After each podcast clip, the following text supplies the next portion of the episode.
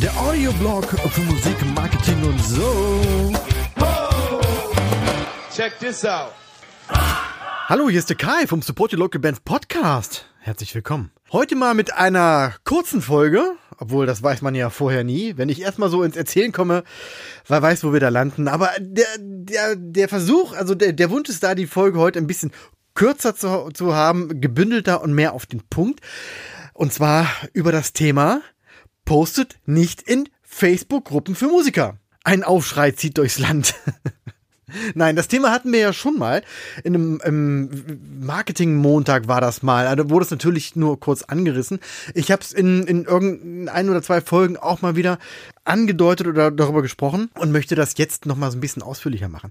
Aktuell gab es nämlich wieder eine Anfrage dazu, weshalb ich das einfach jetzt heute noch mal in diese Episode mit reinnehmen möchte.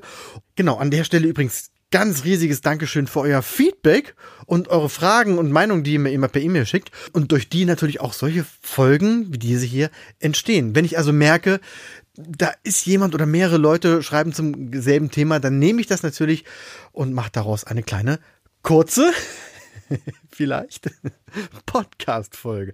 Also heute ganz grob gesagt das etwas reißerische Thema warum ihr nicht in Facebook-Gruppen für Musiker posten solltet. Aber ich will den Satz in der heutigen Episode mal so ein bisschen zerlegen und auch, ähm, ja, analysieren und auf den Punkt bringen, also was ich damit genau meine. Wenn ihr Musiker oder Band seid, dann bringt es euch aus Marketing-Sicht nämlich nichts, eure fertigen Songs und Videos in einer Gruppe zu teilen und dort nach Feedback zu fragen. Wenn ihr mitten im Prozess seid, zum Beispiel für so ein Video gerade das Skript fertig macht oder ihr nehmt einen Song auf und braucht nochmal einen, anderen Blickwinkel oder eine, eine Meinung oder so, dann ist es absolut super, sich mit Kollegen auszutauschen und, ähm, und Tipps oder eine Meinung einzuholen und genau in solchen Fachgruppen, sage ich mal, darüber zu diskutieren. Was ich aber immer sehe, ist, dass Bands absolut lieblos oftmals übrigens zum Beispiel ein Video in eine Facebook-Gruppe posten.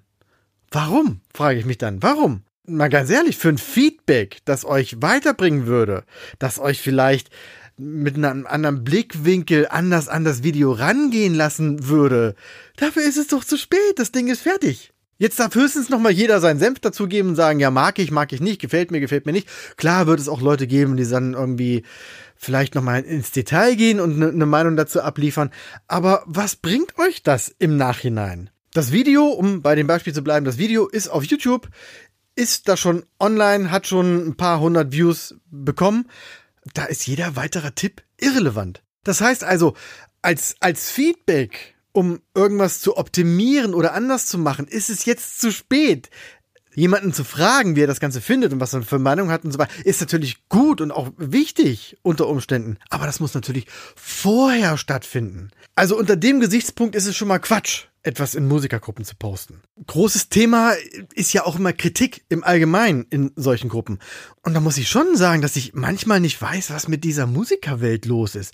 Diese Heftigkeit und Intoleranz, mit der auf anderen teilweise rumgehackt wird und mit welcher Vehemenz die eigene Meinung dann verteidigt wird, das ist mir manchmal schon unheimlich. Was ist denn aus dem Miteinander geworden, dem unter die Arme greifen und sich gegenseitig supporten und gut finden und so? Ich raff das manchmal nicht, was da passiert. Also auch unter den Gesichtspunkten ist es halt, muss man sich halt überlegen, ob man sich diesem Feedback oder dieser Art von Kritik tatsächlich aussetzen möchte. Aber gut, nächster Punkt. Engagement. Also wie viele Leute reagieren denn wirklich auf dein Posting und wie. Und das könnt ihr beim nächsten Gruppenbesuch schnell selber prüfen. Also, es ist eine ganz einfache Rechnung. Wie viele Mitglieder hat die Gruppe und wie viele Likes haben die Beiträge im Schnitt, beziehungsweise wie viele Kommentare wurden jeweils drunter gepostet.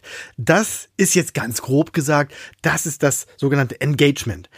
Das Ergebnis ist teilweise erschreckend. Je nach Gruppe sind die Mitgliederzahlen ja teilweise schon sehr, sehr hoch. Also zwischen 5000 und 50.000 Leuten sind ja, sind ja teilweise schon in so einer Gruppe.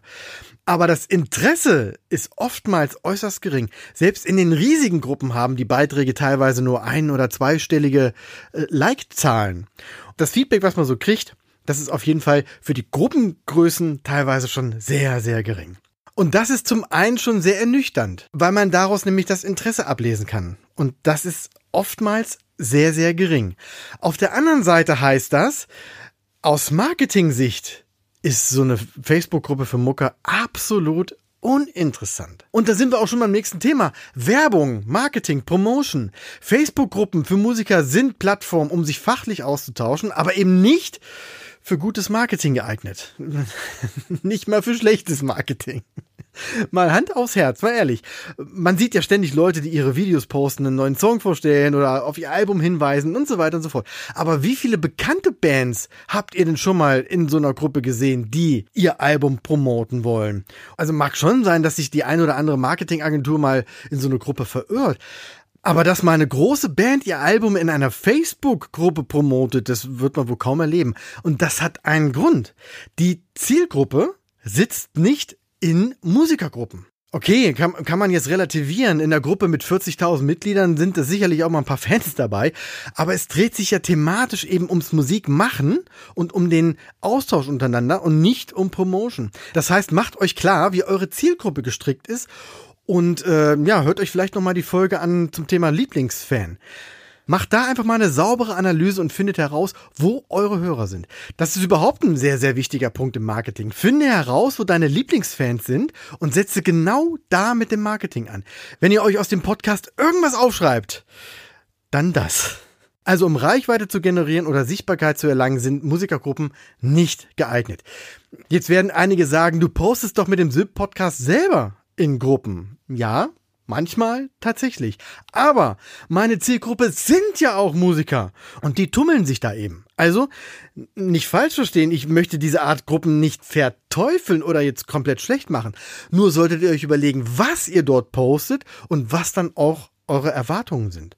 Und wenn ihr das mal testet, also dann probiert auch wirklich mal ein bisschen was aus und prüft dann danach das Ergebnis. Nehmt euch mal so vier Wochen Zeit und postet in verschiedenen Gruppen euren Content, testet da aber auch die Themen aus. Also mal so ein Video posten, Backstage, Infos über euch, ein bisschen was über die Band erzählen, was Persönliches, ähm, Songs bringen und vielleicht auch mal so Fachgespräche führen, wie ihr irgendeinen Sound erreichen konntet und so weiter und so fort. Und dann schaut ihr, was es euch in der Band am Ende wirklich gebracht hat. Also im Sinne von, von Reichweite, von Sichtbarkeit. Habt ihr mehr Follower bekommen? Ähm, und so weiter und so fort. Das könnt ihr auch in den Insights von Facebook auch ablesen. Da steht dann immer ganz gut, in welchem Zeitraum sich die Fans angesammelt haben. Wie viele äh, gekommen sind, woher die genau kommen, kann man glaube ich nicht so sehen. Aber ich sag mal, wenn, wenn ihr an einem bestimmten Tag was postet und am nächsten Tag schießen eure Followerzahlen durch die Decke, kann es, also liegt es natürlich nahe, dass das an diesem Posting gelegen hat. Ich für meinen Teil kann ganz klar sagen, dass aus Gruppen heraus kaum Feedback kommt auch, auch merke ich jetzt an den Streaming-Zahlen nicht, dass, dass so ein Posting aus so einer Facebook-Gruppe wirklich was, was pusht irgendwie. Vielleicht habe ich da noch nicht den richtigen Hebel gefunden und mache selber irgendwas falsch. Ne, ich lerne ja auch immer wieder neu dazu. Meine bisherigen Erkenntnisse waren allerdings, dass also Facebook-Gruppen für Musiker sind okay für den fachlichen Austausch, sind aber als Promo- und Marketing-Tool für Bands eher ungeeignet. Jetzt kommt natürlich die große Frage, wo denn dann posten? Na, wer den Podcast schon ein bisschen länger verfolgt, kann sich die Antwort denken. Sie lautet, es kommt drauf an. Nein, im Ernst, man kann das erstmal so pauschal nicht sagen. Hier ist es wirklich, wirklich wichtig, dass du weißt, wen du ansprechen willst und was du vermitteln willst. Also, ich sag's nochmal, kenne deine Lieblingsfans, kenne deine Zielgruppe und finde heraus, wo die sich aufhalten, was sie mögen. Dann finde die richtige Ansprache und poste das, was gut ankommt. Im Grunde genommen klingt das ja alles sehr, sehr einfach. Ich befürchte aber, dass auch andere Facebook-Gruppen keine gute Wahl sind für Promo-Arbeit. Also ich, ich kenne viele Gruppen, in denen Werbung generell nicht gern gesehen ist. Aber andersrum ist es allerdings so, dass Mitglieder dieser Gruppe schon mal Dinge posten, die sie gesehen haben, die gruppenrelevant sind oder was sie selber gut finden oder halt irgendwie einen Tipp zu geben und so weiter und so fort. Um das zu erreichen, muss man an anderer Stelle gut sichtbar sein und sich mit seinem Branding so gut positioniert haben, dass es anderen leicht fällt, euren Content zu teilen. Das würde aber den heutigen Rahmen sprengen und deshalb komme ich in, einer anderen Folge nochmal darauf zurück, wie man da rangeht und so weiter und so fort. Spannend sind in dem Zusammenhang auch sogenannte Zielgruppenbesitzpartner.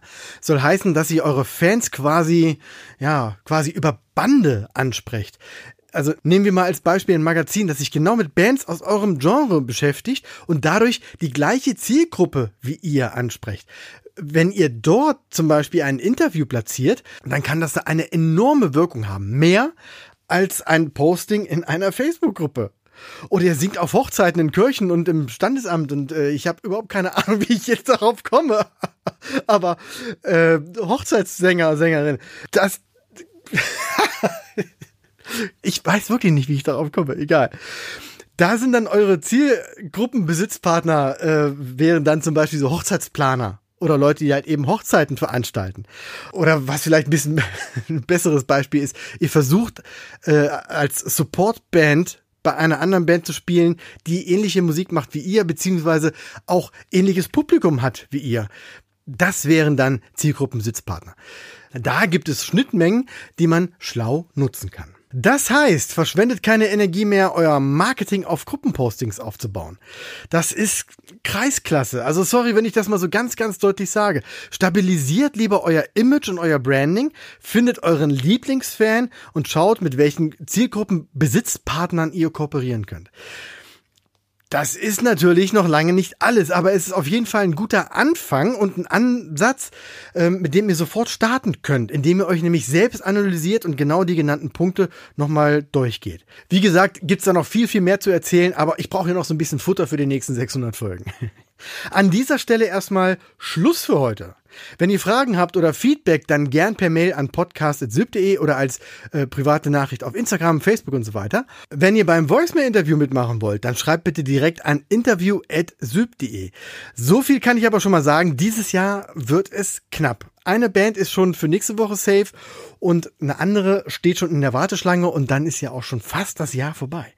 Und ganz wichtig, nochmal für euch zum drüber nachdenken. Ab dem nächsten Jahr wird Sylp etwas aufgebaut und es wird die Möglichkeit geben, Coachings und Workshops bei mir zu buchen.